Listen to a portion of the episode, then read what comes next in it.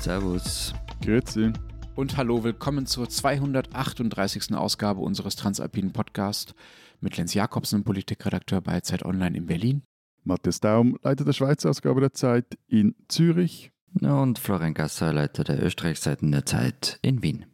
Unsere zwei Themen diese Woche. Wir wollen darüber reden, was äh, in Lützerath in äh, Deutschland so los war, äh, was das vielleicht als Protest für die Grünen und überhaupt für die Klimabewegung bedeutet und welche entsprechenden ähnlich gelagerten, vielleicht auch ähnlich großen Proteste es denn in Österreich und der Schweiz so gab, die Einfluss auf die politische Landschaft hatten. Und äh, wir reden ähm, über einen ähm, Skandal, bei dem es darum geht, dass sich ähm, Medien und Politik auf eine unheilvolle Weise zu nahe stehen. Und, und es geht nicht um Österreich. Genau.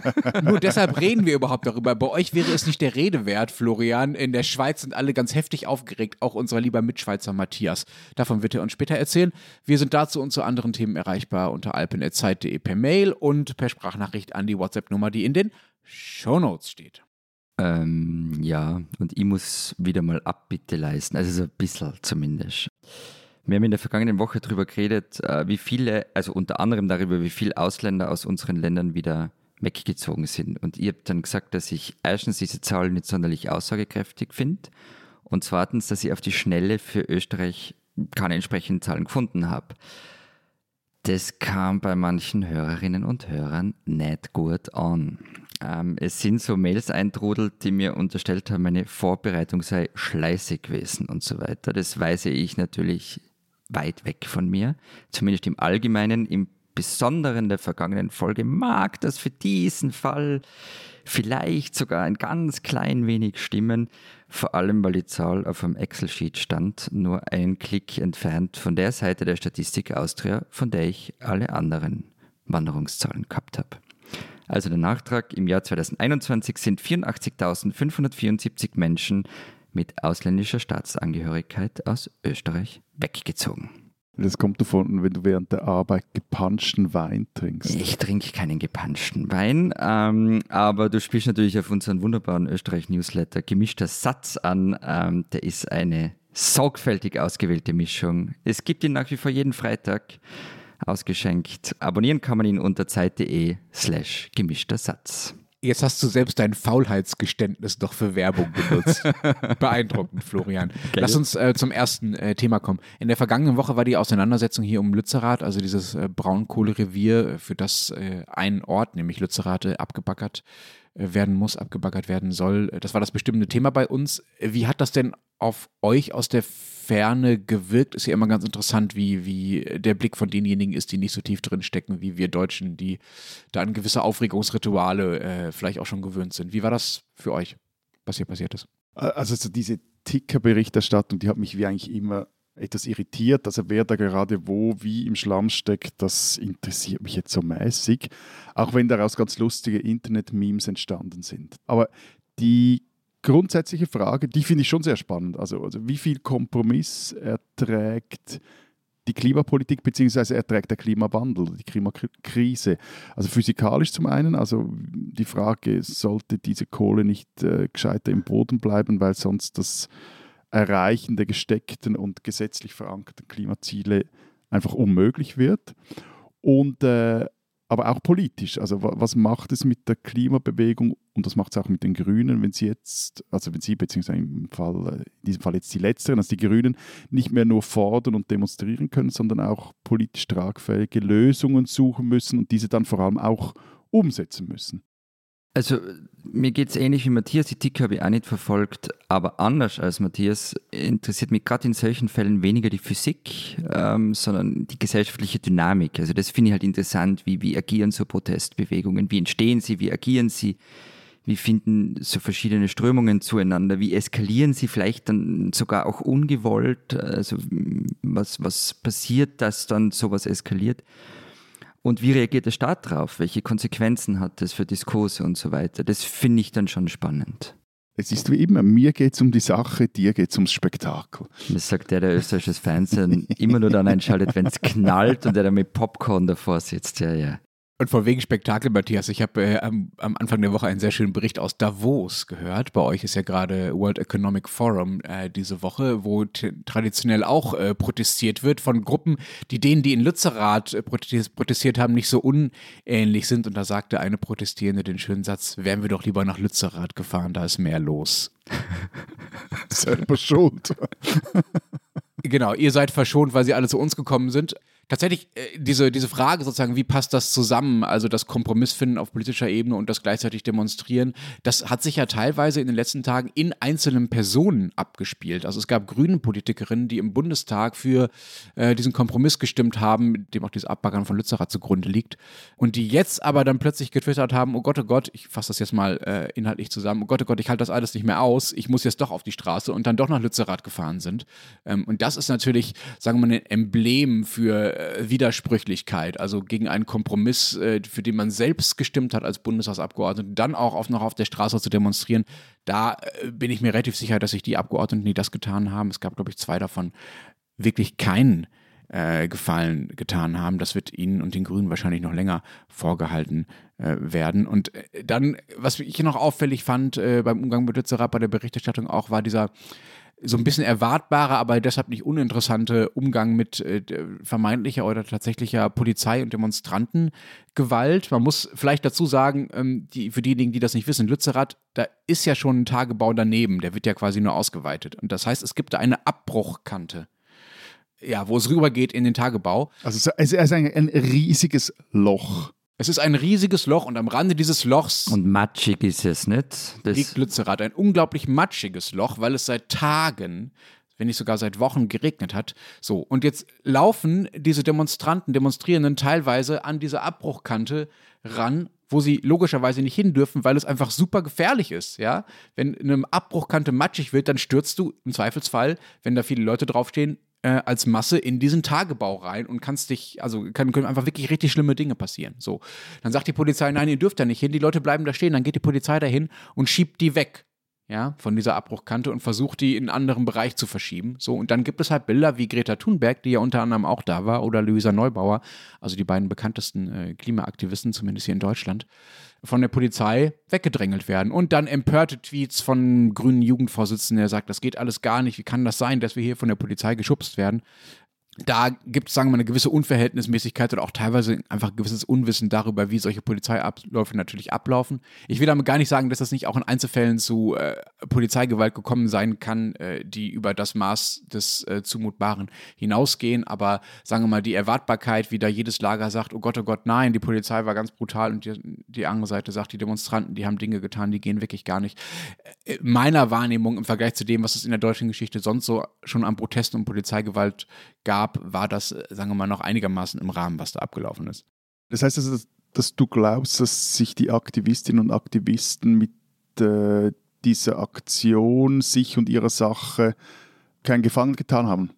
Nein, ähm, ich verstehe schon, warum die da waren. Also ich, mich persönlich äh, haben ein paar der, sagen wir mal, Behauptungen und des rhetorischen Umgangs vor allen Dingen dann im Nachhinein damit eher geärgert. Ähm, aber dass Aktivistinnen und Aktivisten dort demonstrieren gehen, obwohl es einen Kompromiss äh, im Bundestag dazu gibt, das finde ich völlig in Ordnung. Das wäre ja noch schöner. Das, das würde ja bei uns einem de facto Demonstrationsverbot gleichkommen, wenn man nicht mehr gegen Kompromisse diskutieren, äh, diskutieren demonstrieren dürfte. Also. Ja, bei uns de facto ja auch. Also wenn alles, was im Bundestag beschlossen ist, äh, danach nicht mehr demonstrierbar wäre, also man dagegen nicht mehr auf die Straße gehen könnte, äh, das wäre ja völlig fatal. Also natürlich ist das Demonstrationsrecht so überhaupt nicht gedacht und natürlich dürfen die das und natürlich gibt es auch Dinge von zivilen Ungehorsam, die gerechtfertigt sind und so weiter und so fort. Also dieser paternalistische Umgang aller, wenn ihr nicht so viel Quatsch machen würdet, würden wir sicher alle zusammen mehr erreichen, Kinder.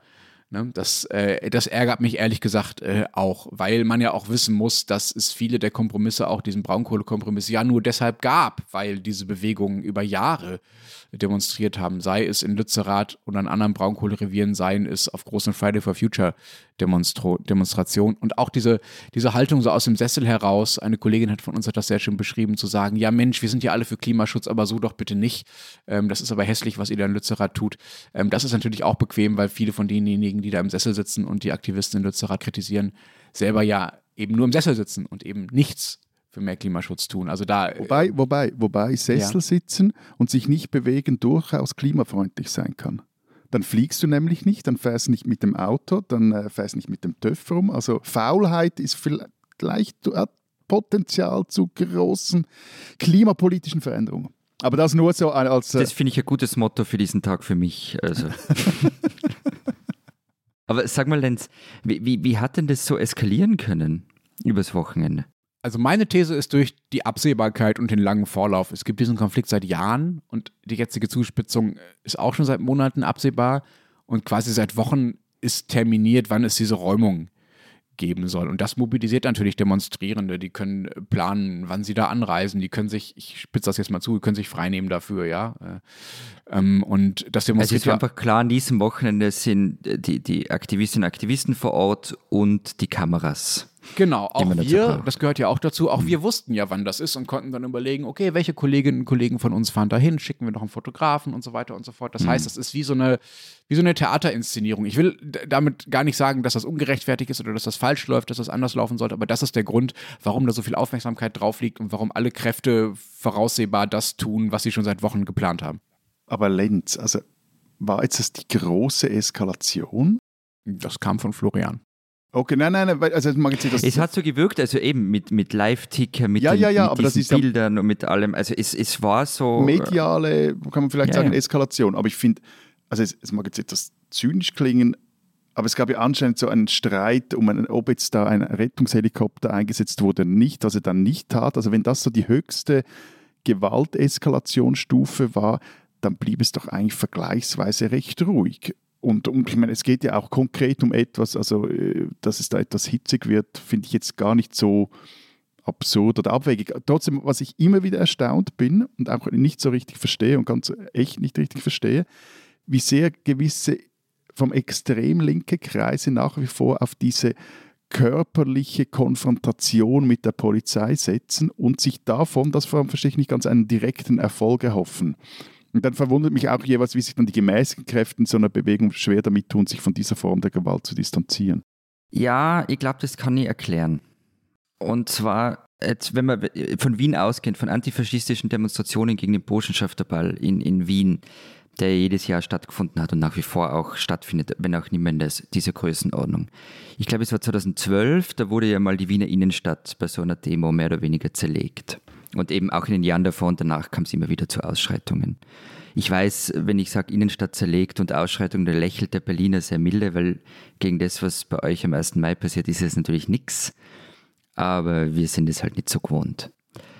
Wie auch immer, man hat, man hat dann von den Bündnissen, die dort demonstriert haben, immer wieder verlangt, dass sie sich doch von der Gewalt distanzieren sollen. Und es ist ihnen sehr schwer gefallen. Und der Grund, glaube ich, ist recht einfach. Man würde dann aus ihrer Sicht Antifaschismus in zwei Lager teilen, also den guten und den bösen Antifaschismus.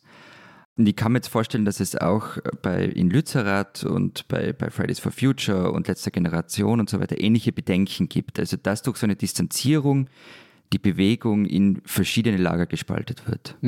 Wenn ich da kurz was zu sagen darf, es gibt tatsächlich auch Studien, die belegen, dass es eigentlich dem gesamten Anliegen einer Bewegung, muss man so zu nennen, nutzen kann, wenn es auch sehr, sehr radikale Anhänger gibt, weil dadurch tatsächlich die Anliegen der Gemäßigteren und das Vorgehen der Gemäßigteren viel mehr breite gesellschaftliche Akzeptanz erfährt. Und das ist tatsächlich überhaupt nicht neu. Also die Antifa beispielsweise äh, arbeitet mit dieser Strategie ja seit, seit fast 100 Jahren mittlerweile, ja. Ähm, also ähm, die Einsicht, dass äh, der Staat Staat in manchen Teilen eben kein Verbündeter ist, sondern auch ein Schützer des Status quo ist, äh, gegen den man äh, sich wehren muss, ist etwas, was auf linksradikalen Kreisen äh, seit, seit langer Zeit äh, verbreitet ist. Ich habe das selber mal bei einem äh, G20-Gipfel in Heiligendamm erlebt. Ähm, da gibt es keine Distanzierung von Gewalt und das kann man als Problem empfinden, ähm, aber innerhalb der Bewegung hat das eine gewisse Schlüssigkeit, die, an der sich, glaube ich, auch nichts ändern wird. Eben, es ging ja auch weniger darum, ob jetzt das ein Problem ist oder nicht, sondern mehr das Verständnis darum, was man sich da konkret davon erhofft dann. Ähm, aber was würdest du jetzt sagen, Lenz? Also entsteht jetzt aus Lützerath eine neue politische Bewegung? Na, es gibt diese Bewegung ja längst. Wir reden ja schon seit einer Viertelstunde äh, drüber. Also es gibt Fridays for Future, es gibt die letzte Generation, es gibt all die anderen kleineren und größeren Gruppen, die den Parteien näher oder auch äh, weniger und mehr entfernt davon sind, äh, die für mehr Klimaschutz kämpfen. Und das Besondere an diesen Protesten ist ja, dass sie sich eigentlich nicht gegen die gesellschaftliche Mehrheit richten. Also das ist auch in der Diskussion daran, finde ich, so interessant, ja die RAF oder auch die 68er-Bewegung, Studentenbewegung, die wären ja nie auf die Idee gekommen zu sagen, Mensch, liebe Leute, bitte akzeptiert uns mal und seid nett zu unseren Protestformen und wir wollen, dass ihr auf unserer Seite seid. Das war eine politische Minderheit, die äh, die Gesellschaft verändern wollte gegen die politische Mehrheit. Das ist in diesem Fall hier ja total anders. Diese ganzen Klimaschutzaktivistinnen und Aktivistengruppen nehmen ja für sich in Anspruch, für die Mehrheit zu sprechen und für die Mehrheit zu agieren. Aber, Deshalb gibt es überhaupt, ja? Aber ich, ich glaube, dass, dass Matthias gar nicht so sehr eben politische Bewegung meint. Also das, das ist ja klar, dass es die gibt. Also die sehen wir ja da gerade vor uns. Es geht mhm. eher so in die Richtung einer Partei, weil das Interessante ist ja, was du vorher schon gesagt hast mit den Grünen. Es kommen ja viele von denen aus den Grünen, aber von denen müssen die sich doch auch ein bisschen verraten fühlen. Also ich glaube auch, dass das ja für die Grüne Partei ein Problem ist. Und die Frage ist halt, bildet sich da jetzt mhm. so, so eine neue ökologische Partei, eine Klimapartei? Die gibt es auch schon. Es gibt beispielsweise die Klimaliste, die in Baden-Württemberg und auch in einigen anderen Bundesländern äh, kandidiert hat und die bisher aber relativ erfolglos dabei war, quasi am, am grünen Rand der Grünen ähm, sich zu etablieren. Ähm, ich äh, glaube nicht, dass es eine sozusagen eine Partei jenseits der Grünen gibt, die tatsächlich ähm, massiv äh, Wahlchancen hätte. Ich glaube, dass die Grünen aufpassen müssen, dass sie diesen Spagat weiterhin schaffen zwischen sogenannter Bewegungspartei, ja, also Teil der Bewegung zu sein und äh, gleichzeitig das bürgerliche Milieu zu erreichen und äh, Kompromisse zu schließen. Das ist aber auch relativ normal, ja. Also du hast insofern recht, dass das für die Grünen eine Herausforderung ähm, ist, ähm, aber ähm, ich äh, glaube nicht, äh, dass, Partei, dass sie parteipolitisch befürchten müssen, dass es eine Konkurrenz gibt. Ähm, die, ihre Fra die Frage ist eher, wie gehen sie rhetorisch damit um, dass sie eigentlich äh, gemeinsame Sachen machen wollen mit Menschen, die vielleicht äh, ähm, Standards verletzen, auf die ihre bürgerlichen Wähler wiederum sehr viel äh, Wert legen, beispielsweise letzte Generation. Ja, also, mhm. also äh, gibt auch grüne Wähler, die diese Protestform total daneben finden äh, und die Grünen wollen aber eigentlich mit der letzten Generation es sich nicht verscherzen. Ich habe das mit der Partei auch deshalb gefragt und mit der Bewegung, weil das, ähm, was gerade so über Lützerath berichtet wird, an Österreich erinnert, an die Besetzung der Hainburger Au. Das ist zwar bald 40 Jahre her und äh, vieles ist anders und man kann jetzt nicht alles vergleichen, aber es gibt halt doch, finde ich, so ein paar Parallelen, ähm, die ganz interessant sind. Heimburger Au war auch Braunkohletagebau oder was war das? na, da, das war. Das Warum lachst du da so? Ja, nein, es ging um ein Wasserkraftwerk, um ein geplantes. Ähm, also es ging auch um Energie, sagen wir mal so. Und ähm, dieses Wasserkraftwerk sollte 1984 in der Hainburger Au, das ist in der Nähe von Wien, gebaut werden.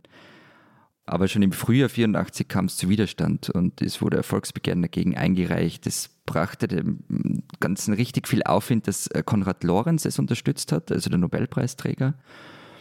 Und äh, der Bundeskanzler Fred Sinowatz von den Sozialdemokraten, der hat einfach die Welt nicht mehr verstanden. Ähm, weil erstens hat das Volk doch gerade Atomkraft abgelehnt und deshalb ist Zwentendorf nicht in Betrieb gegangen. Und jetzt sind alle auch noch gegen Wasserkraft. Und er hat dann irgendwann gesagt, Zitat, irgendetwas muss uns recht sein.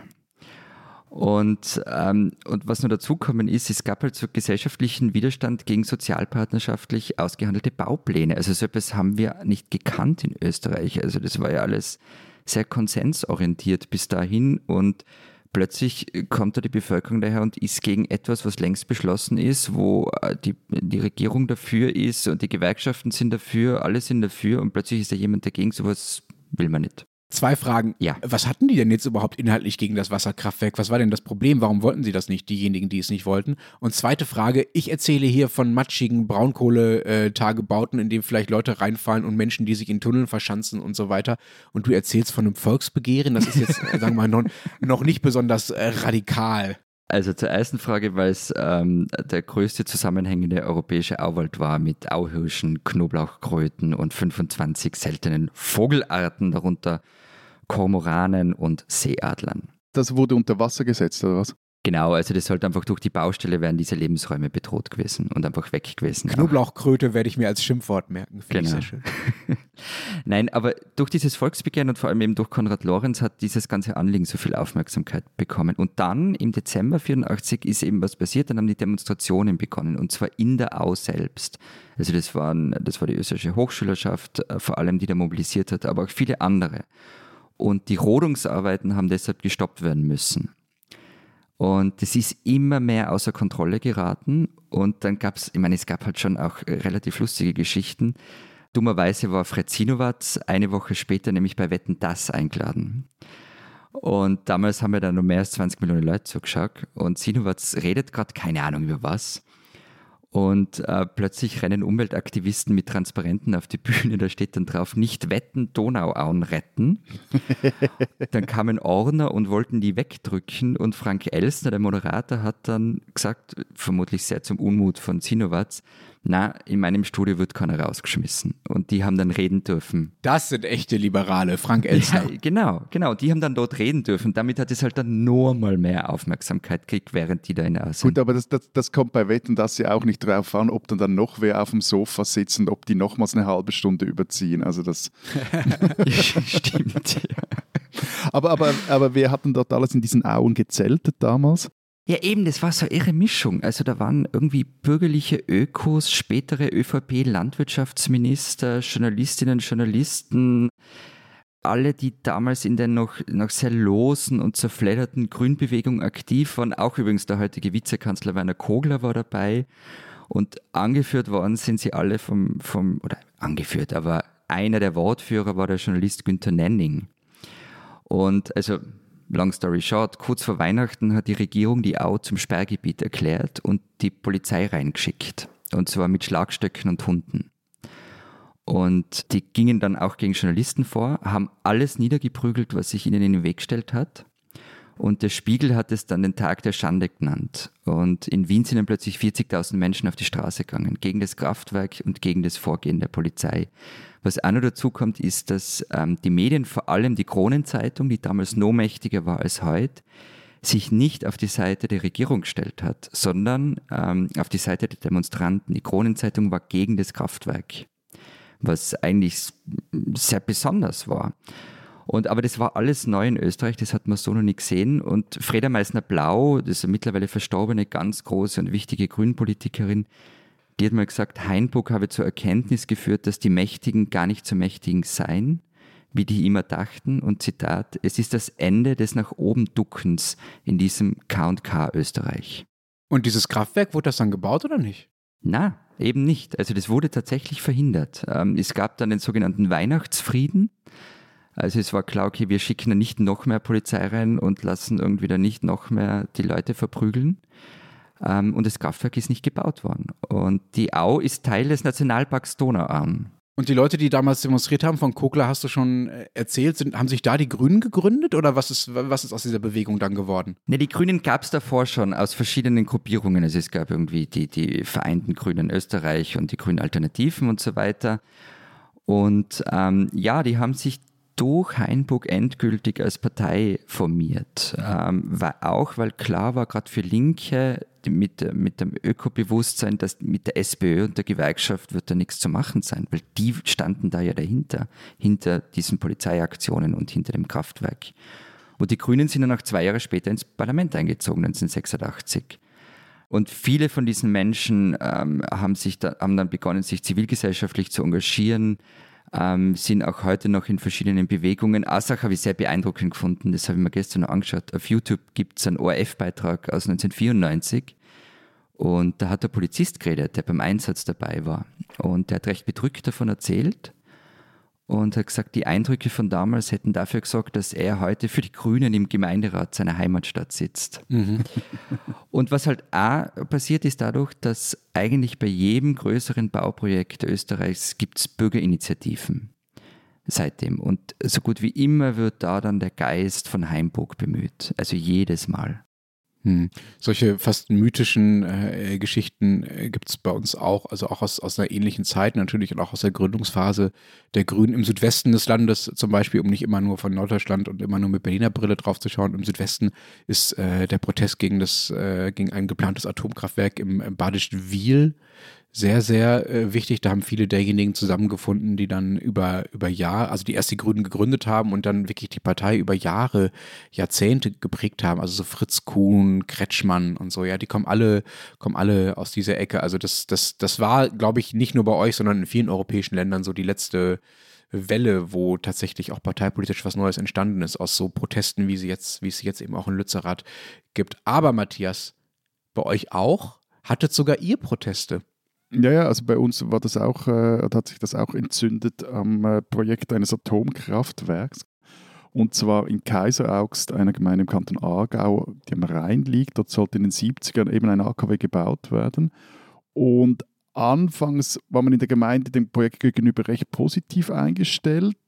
Aber als dann klar wurde, dass man das AKW nicht mit Wasser äh, so direkt aus dem Rhein kühlen kann, sondern dass es da zwei 110 Meter hohe Kühltürme dazu braucht, dann kippte dann die Stimmung zumindest mal schon in der Gemeinde.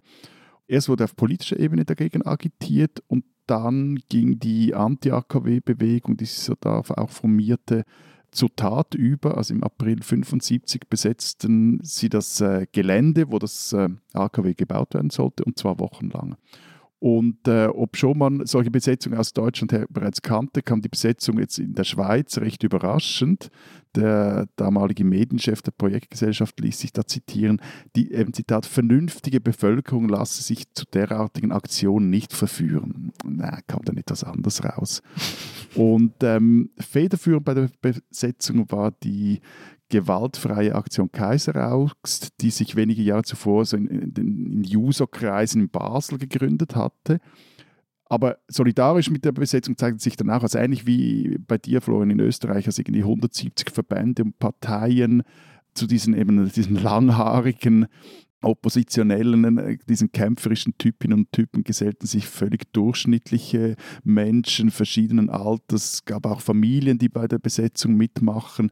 Es gab Demonstrationen auf dem Gelände. Da waren jeweils so zwischen 15.000 und 20.000 Leute vor Ort.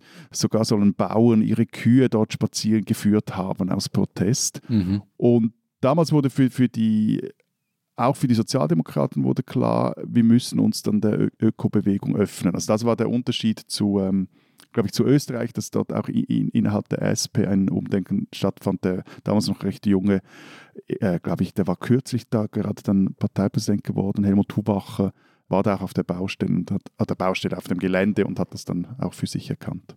Nochmal, also 15.000, das sind ja echt, also für euer Land gigantische Zahlen. Also wenn man das hochrechnet, das wären 150.000 Menschen in Deutschland, kann man wahrscheinlich bei Demonstrationen nicht einfach mal 10 nehmen, aber finde ich, finde ich wirklich beeindruckend äh, viel. Aber wenn du schon sagst, Matthias, das wurde quasi bei der SP dann aufgenommen, das heißt, äh, eine neue Partei wie bei, bei uns, äh, also in Österreich und Deutschland, ist daraus dann nicht erwachsen. Doch, doch. Also es war auch die 70er waren auch die Geburtsstunden der grünen Parteien und eben auch hier ist der Plural angebracht, weil das war, also die Gründungsgeschichte der Grünen ist vermutlich in allen unseren drei Ländern äh, sehr kompliziert und mal eine eigene Sendung wert. Ich spare euch hier die Details, aber dann im, im Endeffekt Sommerserie, zum Beispiel, da geht sicher Sommerserie, Sommerserie aus dazu. Nein, 79 wurde dann zum Beispiel der erste Grüne in den Nationalrat gewählt, der Wattländer Daniel Brella. Also von dem her, doch, das war auch für diese Bewegung. Aber eben nicht nur für die grüne Bewegung, sondern auch für die, für die SP. Und äh, nachdem äh, Florian erzählt hat, dass da die, die Polizisten mit Knüppel reingeschickt wurden in die schöne Au, wie war das denn bei euch? Wie hat euer Staat reagiert? Gar nicht. Wie? Wie gar nicht? Ja, die Polizei war, war kaum vor Ort. Also zum einen, weil die, also die Gemeinde liegt im Kanton Aargau, aber so etwas an einer eine Ecke, wo, eigentlich, wo man fast schon näher bei Basel ist. Und ähm, die äh, Basler hatten überhaupt keine Freude an dem Projekt. Zum einen in linken Kreisen, weil man da nicht wollte, ein AKW gleich vor, der, der, vor einer für Schweizer Verhältnisse Großstadt und die Bürgerlichen in Basel waren mäßig äh, davon begeistert, dass sie quasi das Risiko tragen, aber nichts von den Steuereinnahmen hätten. So. Und von dem her hatten die Basler auch mäßig Interesse, jetzt da Polizei abzubestellen in diese Aargauer Gemeinde. Die Aargauer Polizei wiederum hat einfach zu wenig Mann für so eine Räumaktion. Föderalismus ist schon leibend. Äh, super. Das, das Lustige daran ist aber, dass die Demonstranten selber damit gerechnet haben, dass sie da zwei, drei Tage max seien und dann würden sie da fortgejagt werden. Und die hatten sich gar nicht darauf eingestellt, dass sie am Schluss da elf Wochen vor Ort sein werden. Die hatten am Anfang, war eines der größten Probleme von denen, sie hatten nichts zu essen und sie hatten zum Beispiel auch keine WCs etc. Also sie mussten sich da relativ ad hoc dann organisieren. Ich will ja nicht, dass das sowas eskaliert, solche Besetzungen. Aber jetzt mal ganz ehrlich, eben die, mit der Polizei, das funktioniert aus euren föderalen Prinzipien nicht, dass man da wen hinschickt. Aber ihr habt doch eine Armee, auf die ihr so stolz seid. Also eure Verrücktheit und dieses, ich meine, in den 70er Jahren war es ja noch viel mehr äh, Militärstaat als heute. Hat es da nie Überlegungen gegeben, die Armee reinzuschicken? Du machst jetzt halbe Witze, aber anscheinend wurde ein Armeeeinsatz tatsächlich gefordert. Ich weiß nicht, ob er dann ernsthaft diskutiert wurde, aber also jedenfalls war das so ein Thema, dass der damalige Mitarbeiter des äh, sozialdemokratischen Energieministers, und dieser Mitarbeiter war niemand geringerer als der Schriftsteller Peter Bixel, den ihr vielleicht auch kennt, Mhm. Ähm, dass der mal erzählt hat, dass anscheinend die bürgerlichen Bundesräte tatsächlich oder einige der bürgerlichen Bundesräte tatsächlich einen Armeeeinsatz gefordert hätten. Willy Richard, also der SP-Energieminister, drohte darauf, mit seinem Rücktritt sollten Soldaten gegen Demonstranten eingesetzt werden. Das hat es in der Schweiz schon gegeben, und zwar im äh, Generalstreik äh, Anfang des 20. Jahrhunderts und das, äh, also das wäre ganz schief rausgekommen. Nein, aber es Mhm. hat dann geendet äh, mit einer Vereinbarung zu einem äh, vierwöchigen Baustopp und eben im Juli dann 1975 nach elf Wochen, wie gesagt, wurde dann die Besetzung beendet. Und wurde das Ding am Ende gebaut oder gab es so einen Baustopp? Also eine Verzögerung? Nein, also es wurde nicht gebaut und das ist auch so etwas, die, also es gibt so zwei Erzählungen dieser Geschichte. Die eine Erzählung ist, man hat Kaiser Augst erfolgreich verhindert und das war so ein Wendepunkt in der ganzen äh, Atomkraftdiskussion in der Schweiz. Gleichzeitig aber wurden halt zwei oder drei äh, AKWs an zwei Standorten trotzdem neu gebaut. Was man hat eins verhindert und dafür zwei neue bekommen. Genau. Mhm. an anderen Super. Standorten. Es war am Schluss auch eine Standortfrage, ähm, wieso Kaiser Augst nicht gebaut wurde. Also in Leibstadt wurden dann AKWs gebaut und in Gösgen. In Kaiser Augst selber aber und auch generell über die 70er Jahre eskalierte die Lage dann doch recht krass. Also ein Beispiel, es wurden 1979 wurde über eine Anti-AKW, also die sogenannte Atomschutzinitiative, abgestimmt und wurde sehr knapp abgelehnt, 51,2 Prozent. Das war halt immer so, also es war immer so eine knappe Mehrheit im Volk war dann trotzdem für die Kernenergie. Aber eine Gruppe Linksextremer, die sich Do It Yourself nannte, die jagte an diesem Sonntagabend den Infopavillon in Kaiser Augst. Und das ist jetzt nicht so ein, ein, ein Holzkütt, sondern ein zweistöckiges Gebäude aus Stahl und Glas, jagten sie in die Luft. Und folgt dann im selben Jahr weitere Anschläge auf äh, eben die gebauten Kernkraftwerke in Leibstadt oder das gerade in Betrieb genommene KKW oder AKW in Gösgen. Also ich habe mal so etwas zusammengetragen, zwischen 74 und 84, also in zehn Jahren gab es über 40 Anschläge, es wurden Autos von Stromindustrieexponenten angezündet. Beim einen äh, hieß es dann in einem Bekennerschreiben, das nächste Mal werde dann der Typ drin sitzen, wenn sie es anzünden oder wenn sie den, den Audi in die Luft jagen. Es gab dann auch eine große Debatte im Nationalrat über Atomkraft und da hat man anscheinend die Pulte, also also die, die, die Sitzpulte der Atomkraftgegner auf äh, Sprengstoff untersucht. Und das, das Irrwitzige daran ist, dass sich diese Homegrown-Terroristen ihr Wissen mit dem Handbuch Der totale Widerstand, Kleinkriegsanleitung für jedermann angeeignet hatten, das wiederum von einem Schweizer Geheimdienstoffizier verfasst wurde. Geht's dem nur ganz gut? Also, warum schreibt man so ein Buch und verkauft es dann auch noch? Also erstens, das Buch kann man sich auch heute im Internet runterladen. Und äh, der Grund war, Das dass Service-Podcast. Das schreibt er auch, das äh, schreibt äh, er auch in Vorwort. Ich muss da gleich schnell nachschauen. Also Major H. von Dach schreibt er auch, dass es die Idee gewesen sei oder die Furcht, dass eben die Schweiz im Kriegsfall besetzt würde. Und äh, er wolle da den Schweizerinnen und Schweizern etwas an die Hand geben, um ihre Partisanenkraft richtig äh, auszuspielen und dass sie dann nicht einfach irgendwelche sinnlosen Aktionen starten, sondern dass das Ganze auch so etwas äh, äh, in geordneten Bahn vor allem auch erfolgsversprechend sei. Aber ja, andere Zeiten. So. Und aber es gibt noch einen anderen äh, Fun, also wirklich Fun Fact, äh, wenn es ums AKW Kaiser Augst geht. Gebodigt wurde es nämlich von Christoph Blocher. Was? The one and only Christoph Blocher, SVP-Chef, Milliardär. Gebodigt? Ja, also quasi definitiv beerdigt wurde das Projekt Ah. von ihm. Und zwar, auch da gibt es zwei Erzählungen, er hat dann mit, mit drei anderen Politikern, Bürgerlichen, hatte er dann in einer Motion gefordert, er war damals Nationalrat, auf, auf Kaiser Augst zu verzichten. Das war Ende der 80er Jahre. Und äh, gleichzeitig aber auch die Projektinitianten angemessen zu entschädigen. Und darum ging es vor allem. Also das, das Projekt hat, glaube ich, die äh, Motto Columbus etwa eine Milliarde gekostet und die wollten dann einfach noch 350 Millionen aus der Bundeskasse, die sie dann auch erhielten. Und somit war das Ding erledigt. Ihr habt also auch dieses Problem durch Geld gelöst. Que surprise. Wir sind in der Schweiz. Diese Schweizerin sollten Sie kennen. Eine blaue Linie trennt Margret vom Haus ihrer Mutter. Die Linie führt mitten durch ein Wohnquartier, entlang eines Flusses, Siedlungsstraße, quer durch eine Wiese. Margret, 35 Jahre alt ist sie, wohnt seit kurzem wieder zu Hause und hat ihre eigene Mutter geschlagen. Von der Polizei wurde sie mit einem Rayonverbot belegt und darf sich dem Haus für eine gewisse Zeit nur bis auf 100 Meter nähern.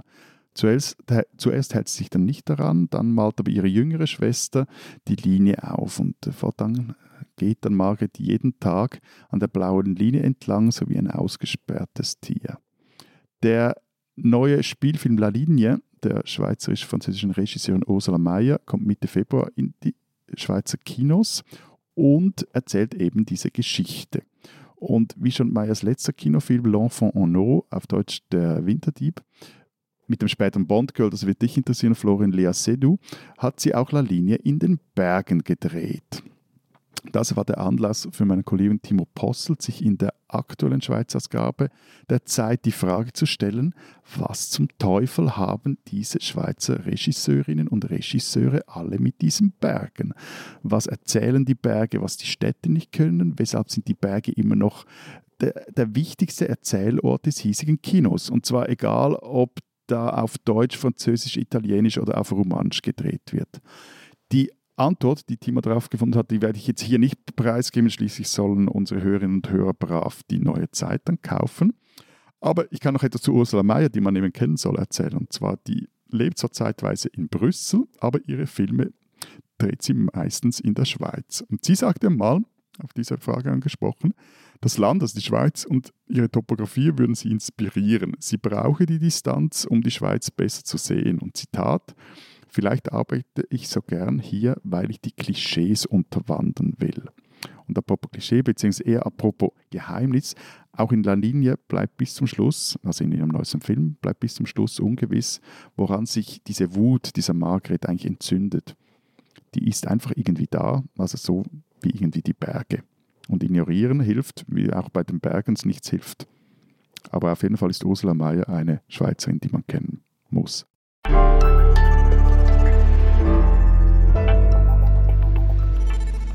Der Matthias hat uns gestern am Vormittag, also am Montagvormittag, von ganz aufgeregt von einem ganz argen Schweizer Skandal erzählt, äh, der gerade durch die Decke gehen würde. Und ich mag deinen Unterton nicht. wir müssten da unbedingt drüber reden.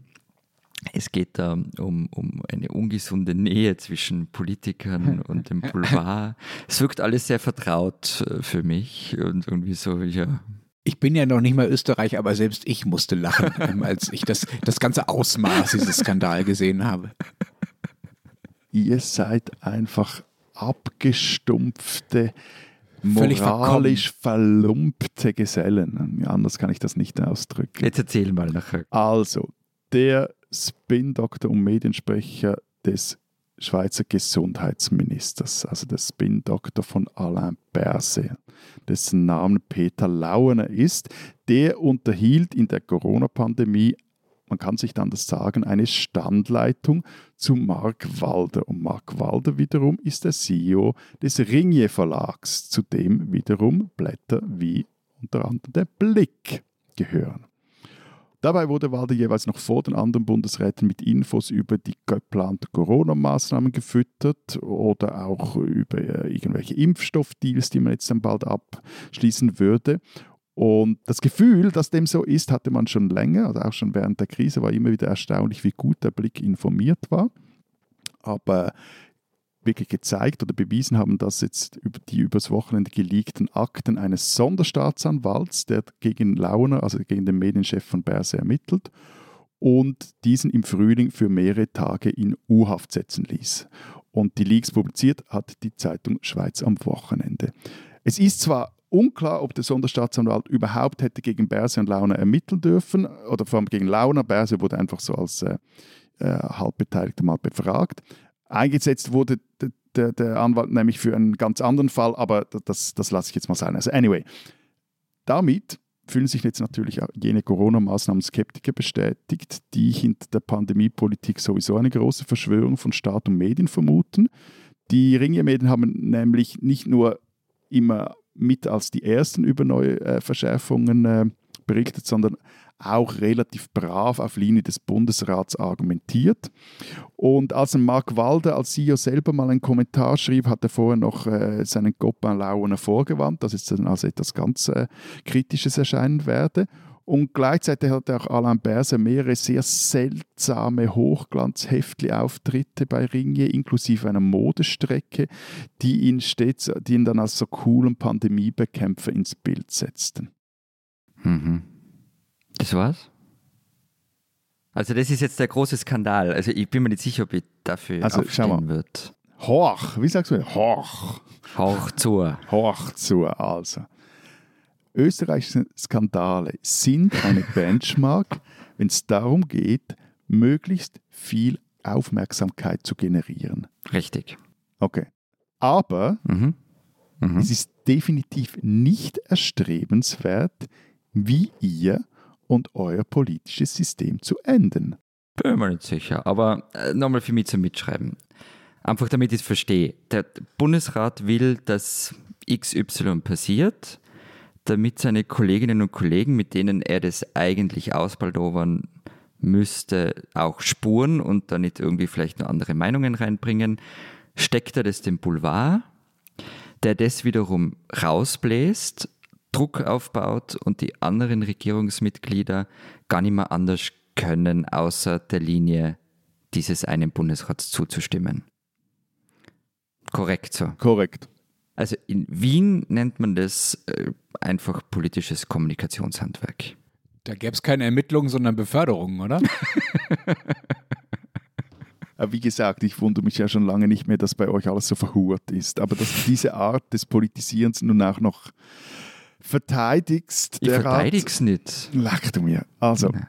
Nein, ich meine, es geht in diesem Fall auch nicht nur um das einmalige Stecken einer Info, also irgendein Durchstechen, sondern da wurde, wenn das jetzt alles stimmt, damit das auch noch gesagt ist, es gilt für alle Beteiligten eine Unschuldsvermutung. Also es geht aber um das systematische Leaken von geheimen Infos, also um systematische Verletzungen des Amtsgeheimnisses und möglicherweise auch von börsenrelevanten Insider-Infos. Alain Berset, also der Bundestag, sagt zwar, er habe von all dem nichts gewusst und am Westschweizer Radio empörte er sich vor allem darüber, dass die Ermittlungsakten nun geleakt wurden. Mhm. Aber entweder hat Berse seinen Laden nicht im Griff und wusste nicht, was sein Kommunikationschef gemacht hat, oder er wusste davon und, und er lügt jetzt einfach brandschwarz. Und ja, also wenn das kein Skandal ist, dann weiß ich auch nicht weiter. Jetzt weiß ja, warum er in Wien war vergangene Woche. Vielleicht wollte er sich da ein bisschen informieren. Weiterbildung, ja, hat ja. Wie sowas ist. Ja, gut, aber dort, sorry, nur schnell Klammerbemerkung. Das, also, das nein, war nein. wirklich ein Skandal, da bin ich bei dir. Diese, mit der Fahne? Das mit der Fahne. Ja. Wir haben eine quadratische Fahne, nicht eine rechteckige. Also einfach Van der Bellen und Co. Vorzimmer, wer da immer verantwortlich ist, die Ohren sollte man euch langziehen dafür. Klammer geschlossen. Moment, was ist passiert? Die haben die falsche Schweizer Fahne hochgezogen. Wir haben die falsche Schweizer Fahne aufgezogen, nämlich äh, keine quadratische. Ich frage mich aber, woher haben wir die andere? Weil warum gibt es die, wenn die ja eigentlich nicht gilt? Aus irgendeinem Fanshop der Euro 08 vermutlich. Wahrscheinlich. Wahrscheinlich bei eBay Kleinanzeigen bestellt. Matthias, jetzt hast du über die eine Seite geredet, also wie Herr Bers jetzt sich aufregt und so weiter und was du da als Skandal empfindest. Was ist denn mit diesen Infos letztlich passiert? Also wurde damit Insiderhandel betrieben? Wurde damit Kampagne gemacht? Was hat Ringier, was hat dieser, dieser CEO und seine, seine Journalisten daraus gemacht, was sie da an Infos bekommen haben? Also der Chefredakteur des Blicks, Christian Dorer, der sagt, der Blickredaktion werde jetzt unterstellt, dass sie nur dank des exklusiven Kommunikationskanals zwischen Innendepartement und Ringe-CEO zwei Beiträge publizieren konnte. Diese Darstellung sei falsch, denn primär eben da über die Impfstoffbeschaffung habe man dank Quellen der Politikchefin publizieren können. Einen weiteren Primär über Lockerung von Maßnahmen hätten der stellvertretende Politikchef und ein Bundeshausredakteur recherchiert. Mhm. Also kurz gesagt, sie hätten, wir hätten das alles auch so rausgefunden, wir haben, den, wir haben das gar nicht nötig gehabt. Genau, oder anders gesagt, sie reden sich also raus. Ist auch sehr, sehr unangenehm, wenn du als Chefredakteur merkst, dass dein CEO da irgendwie eine Standleitung hat und das dann noch rauskommt etc. Aber ich meine, der Blick hat ja zum Beispiel auch große Impfappelle lanciert mit dem mehr oder weniger selben Promis wie das Bundesamt für Gesundheit. Und von Mark Walder, dem CEO, ist vor einem Jahr ein Video geleakt, das in einer größeren Runde zeigt, da irgend so an einem Talk.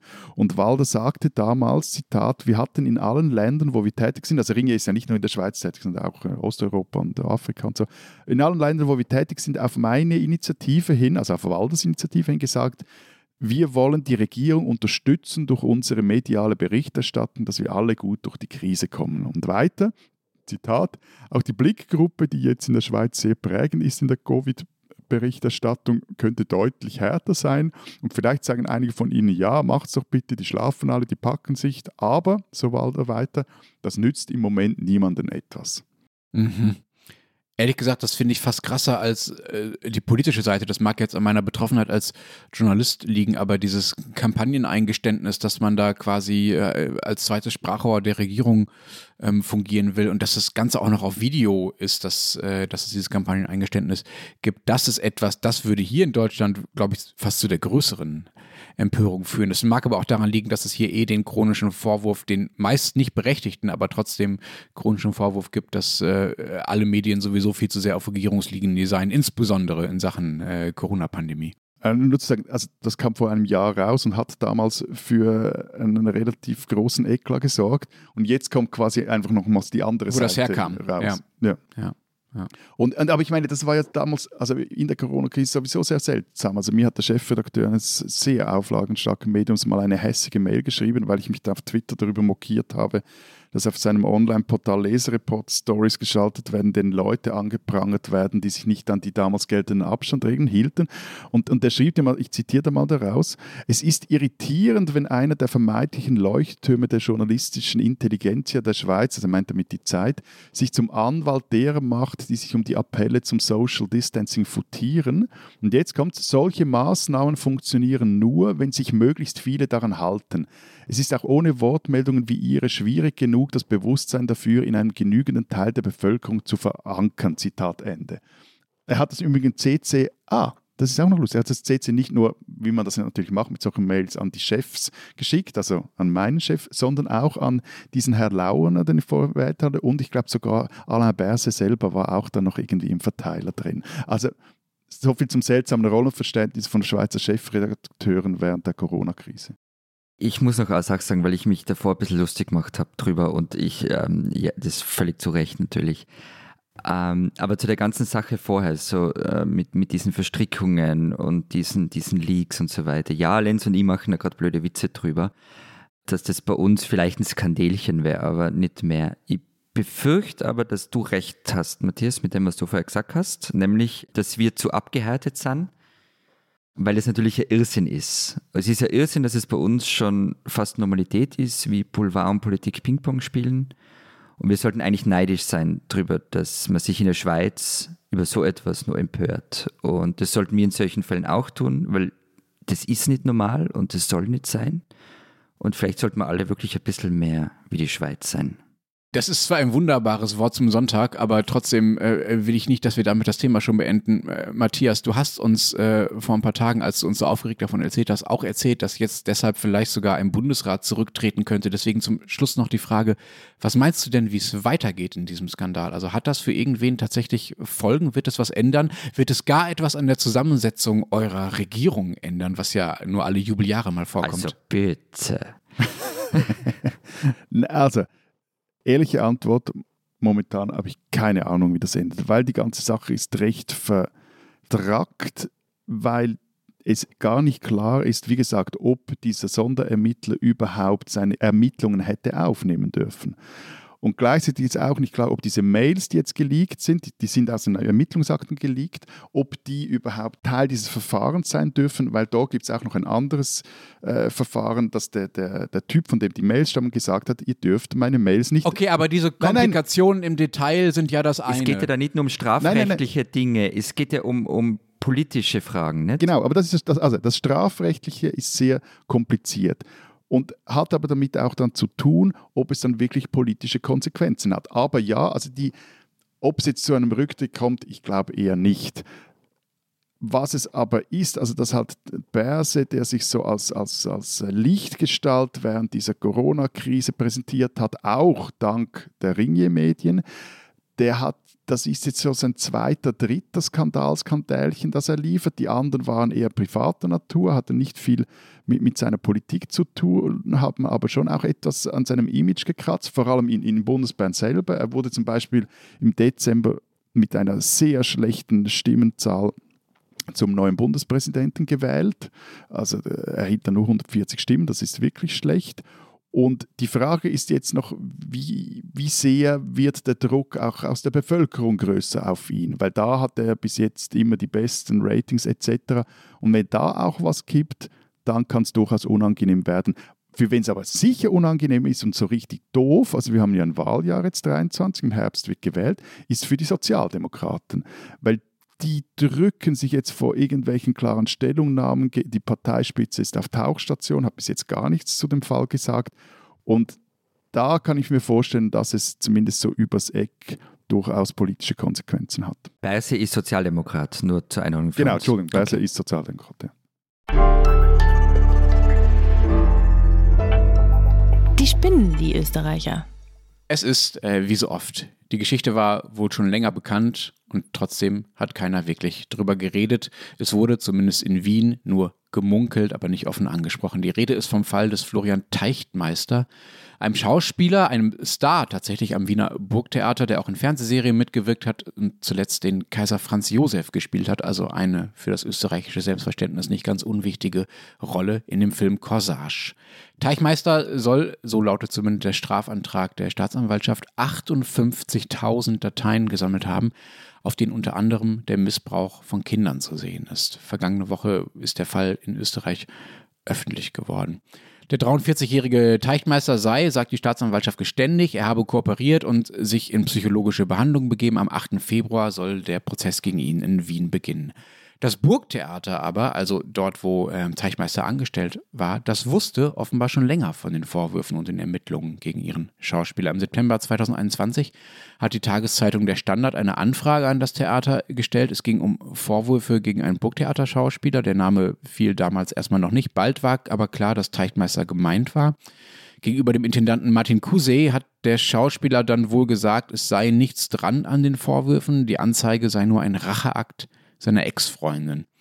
Im Gespräch mit dem Standard sagte Kuse jetzt am Wochenende, um diese Vorwürfe zu entkräften, wurde von ihm ausgesagt, er hätte der Polizei freiwillig und ohne dass eine Aufforderung dazu erfolgt wäre, alle Computer, Datenträger und Handys ausgehändigt, auf denen nichts zu finden sei.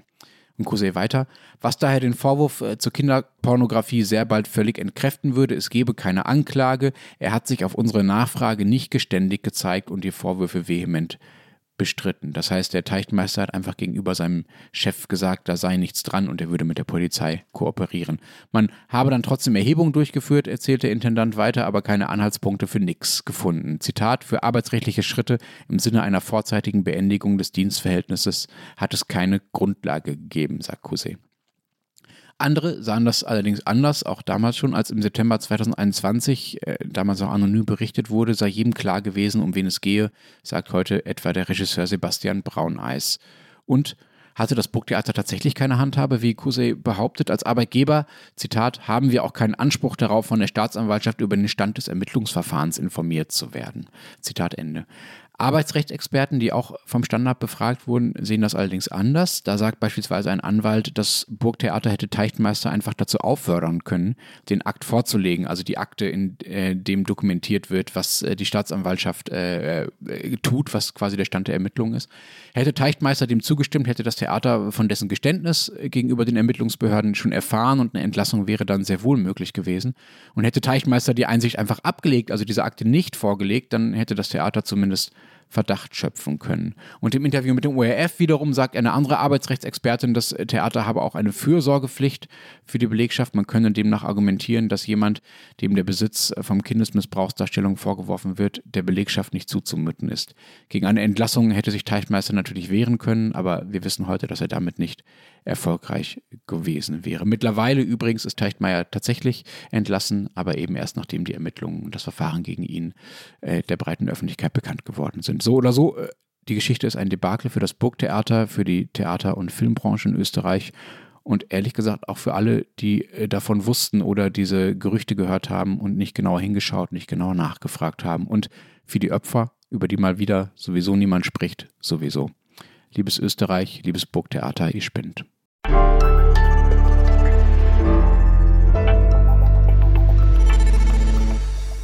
Das war's diese Woche mit dem Transalpinen äh, Podcast. Was habt ihr noch vorbereitet auf euren Seiten? Wir haben, wie gesagt, den großen Essay von Timo Posselt über die beschissenen Steine, also wieso die Alpen immer noch der wichtigste Erzählort im Schweizer Film ist. Und wir haben eine hübsche Geschichte von Brigitte Wenger darüber, dass es jetzt äh, umweltfreundliches Skiwachs gibt, zumindest fürs Langlaufen und wo der, das, der, die Wachs, na, auf jeden Fall entwickelt wird. In Österreich neigt sich jetzt langsam der Terrorprozess zu Ende. Vielleicht erinnert sich der eine oder die andere an einen Terroranschlag in Wien und da sind jetzt mögliche Komplizen vor Gericht. In zwei Wochen gibt es das Urteil. Unser Autor Thomas Häusl hat den Prozess verfolgt und beschreibt die Gemengelage. Und dann hat sich Simone Brunner angeschaut, was eigentlich die Raiffeisenbank für Geschäfte in Russland macht und wie sehr sie sich in die Geiselhaft des Kremls begeben hat. Und wenn Sie wissen wollen, was in Deutschland so los ist, lesen Sie den Rest der gedruckten Zeit oder Zeit online. Wir hören uns nächste Woche wieder. Bis dahin. Vielen Dank. Adieu. Und tschüss.